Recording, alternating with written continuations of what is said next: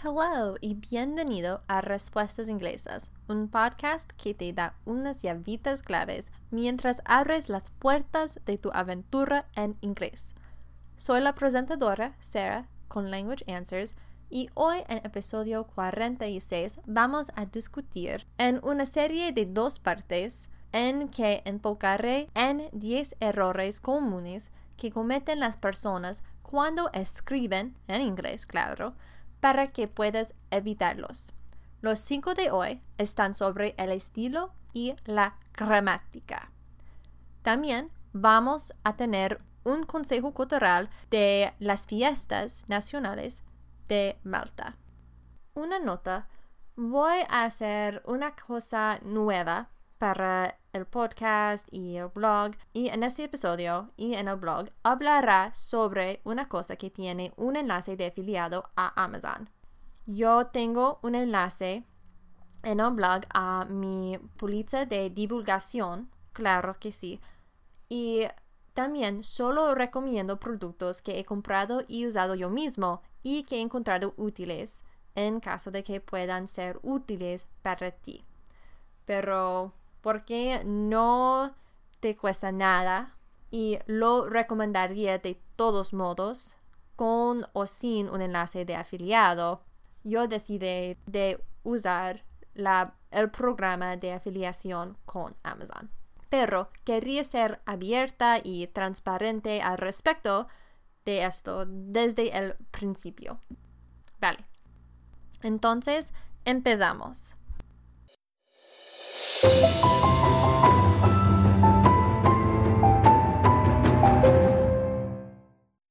Entonces, aquí hay algunas reglas generales para el estilo. Número 1.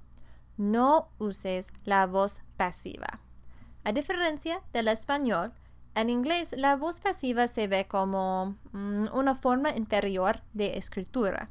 Puedes escribir un párrafo más fuerte utilizando un lenguaje más directo. Ejemplo, The ball was thrown es menos directo que He threw the ball. La excepción está en las ciencias, donde se anticipa una distancia de la escritura y se considera como un buen estilo literario. Y yo sé de al menos un profesor de la historia que prefiere la voz pasiva también. Pero, en general, no debes usar la voz pasiva en inglés. Número 2. Ten en cuenta cuándo usar letras mayúsculas. En inglés, escribimos con mayúsculas más que se escribe en español. Usamos las mayúsculas para la primera letra de un idioma. Ejemplo, I speak English, Spanish and French. Hablo inglés, español y francés. La primera letra de cada idioma está en mayúscula. Usamos las mayúsculas para la primera letra de un título, como Mr. o Mrs. o Doctor, como señor, señora, sí. Y para la primera letra de cada palabra del título de una película o un libro, menos palabras como of o the, a menos que sean la primera palabra. Por ejemplo, Have you seen The Lord of the Rings? ¿Has visto El Señor de los Anillos? En español, el E en el Señor está en mayúscula, pero en inglés, las primeras letras de las palabras the, Lord y rings están en mayúsculas, pero las dos palabras of the no están. Entonces, The Lord of the Rings tienen tres palabras donde las primeras letras de cada palabra están en mayúsculas. Vale, las siguientes reglas están de gramática. Entonces, estas reglas tienen más que ver con la gramática inglesa. Número uno o número 3 de todo, ¿sí? Coloques una coma después de una frase introductoria.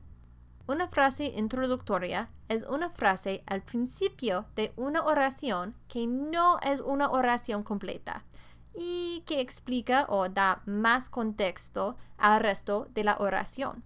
necesita una coma para claridad. Una regla general es que si puedes mover la frase al final de la oración y la oración todavía tiene sentido, entonces la frase es una frase introductoria. En los siguientes ejemplos, he subrayado la frase introductoria en el blog si necesitas algo escrito. Vale, after church, we went home. After church es la frase introductoria. Although she is six, she speaks French fluently. Although she is six es la frase introductoria.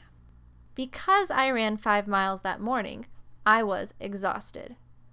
Because I ran five miles that morning es la frase introductoria. If you liked that song, you will love the next one. If you liked that song es la frase introductoria. Vale, número cuatro. Los sustantivos o nombres, si prefieres, colectivos se tratan como sustantivos singulares. En la mayoría de los casos, esto es cierto. Los sustantivos colectivos son sustantivos que hablan de un grupo de sustantivos como una entidad. Por ejemplo, el Congreso, Congress, se refiere a un grupo de numerosas personas en una rama del gobierno estadounidense. Entonces, cuando el Congreso es el sustantivo, su verbo es singular. Por ejemplo, Congress convenes in Washington, D.C. Se dice convenes, un verbo singular, y no convene. Otros ejemplos son The herd has gathered at the lake. The herd has y no have. The herd has gathered at the lake. The choir sings that song beautifully. Sings y no sing. The choir sings that song beautifully. The jury makes their decision at noon. Makes y no make. The jury makes their decision at noon. Y finalmente, regla número 5. Los sustantivos colectivos como each, no one, everyone, etc., son singulares. Estos sustantivos siempre son singulares. Entonces, sus verbos son singulares. Ejemplos: Everyone is happy. Y no everyone are. Mm -mm. Everyone is happy. No one cries. Y no cry. No one cries. Everybody says it is true. Y no say says. Everybody says it is true. Vale, espero que esto te ayude. Y para ti, ¿qué son algunas reglas de la gramática, del estilo de inglés que no entiendes? Envíamelos y quizás yo puedo hacer un podcast para ayudarte.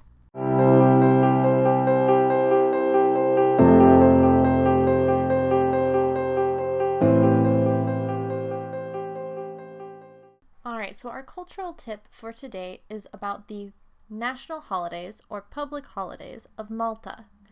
Now, in the blog, I have divided the holidays up into global national holidays that we've already talked about and that are pretty common, like New Year's Day or St. Joseph's Day, and then into seven unique holidays that Malta has.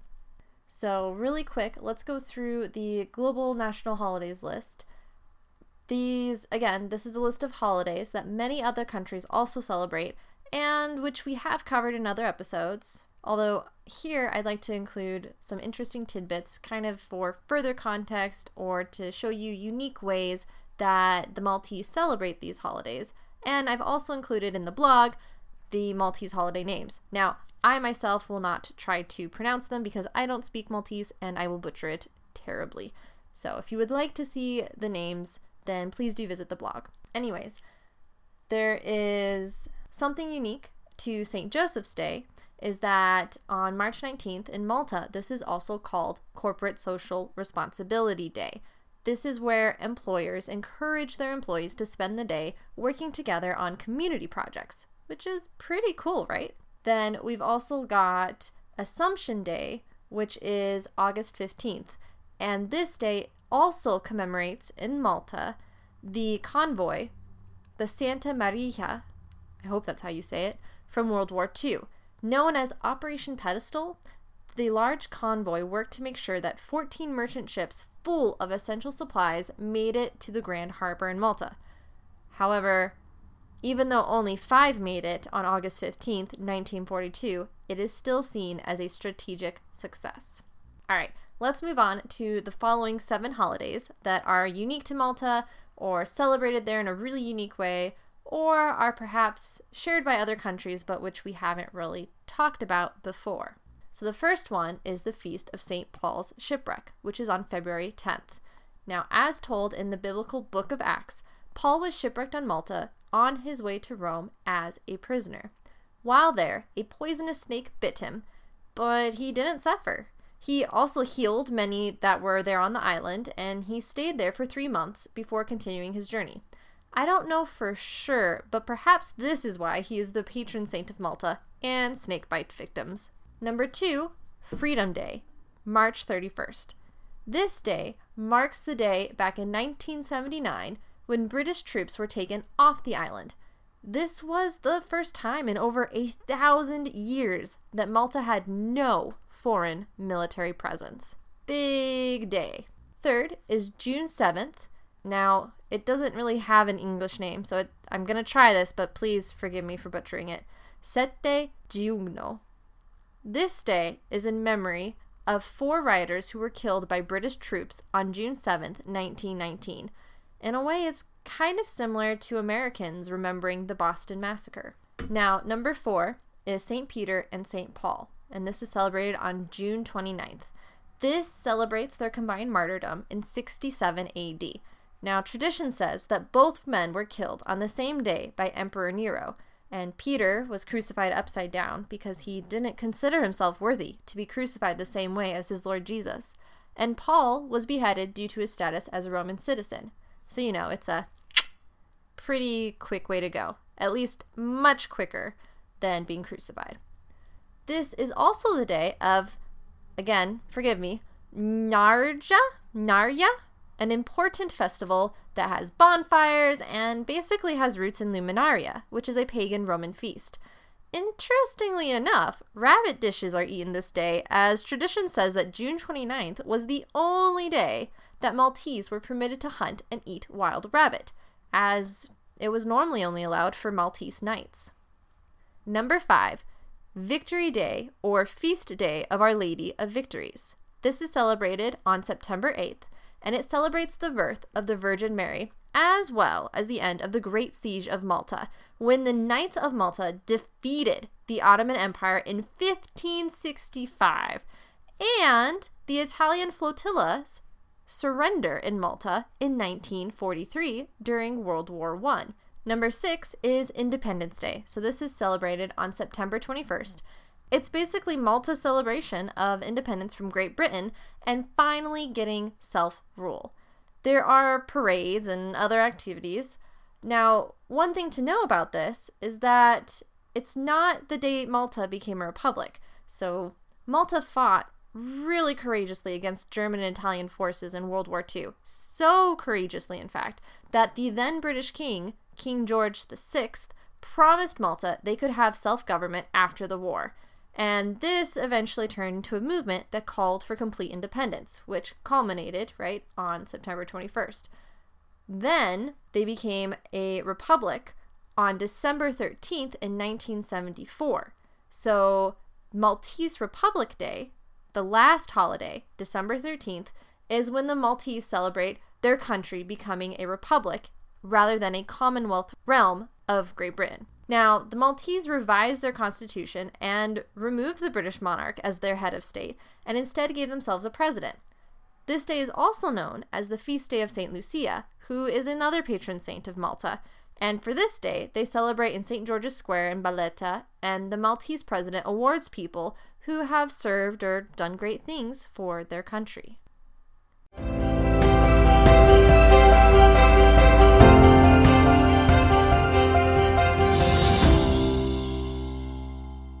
Esta sección es sobre la herramienta útil que discuté al principio del episodio. Esta sección en el blog y en las notas del programa incluye un enlace de afiliado a Amazon. En esencia, sin cargo adicional para ti, recibo una pequeña comisión si elige comprar el producto usando mi enlace. Solo recomiendo productos que he comprado y usado yo mismo y que he encontrado útiles, claro que sí, en caso de que pueden ser útiles para ti. Cuando estaba en la universidad, uno de los libros de estilo de escritura más útiles que me hicieron comprar fue el libro de William Strunk Jr. y E.B. White, The Elements of Style, la cuarta edición. El maestro nos probó semanalmente en este libro y de verdad me ayudó a crecer como escritora. Cuando era coordinadora de propuestas, este era uno de los libros que tenía en mi escritorio como referencia. Solo lo recomiendo para hablantes de inglés avanzados, ya que también puede ser un poco difícil de entender para los hablantes nativos, porque puede ser bastante técnico. Pero, de todos modos, si deseas tener una referencia del estilo de inglés en inglés como un recurso para su aprendizaje, te recomiendo este. Vale, eso es todo por hoy. Muchísimas gracias por escuchar y no olvides consultar las notas del podcast para los enlaces de los recursos utilizados para este episodio. Y si prefieres leer una transcripción aproximada del episodio de hoy, puedes visitar el blog de este episodio también.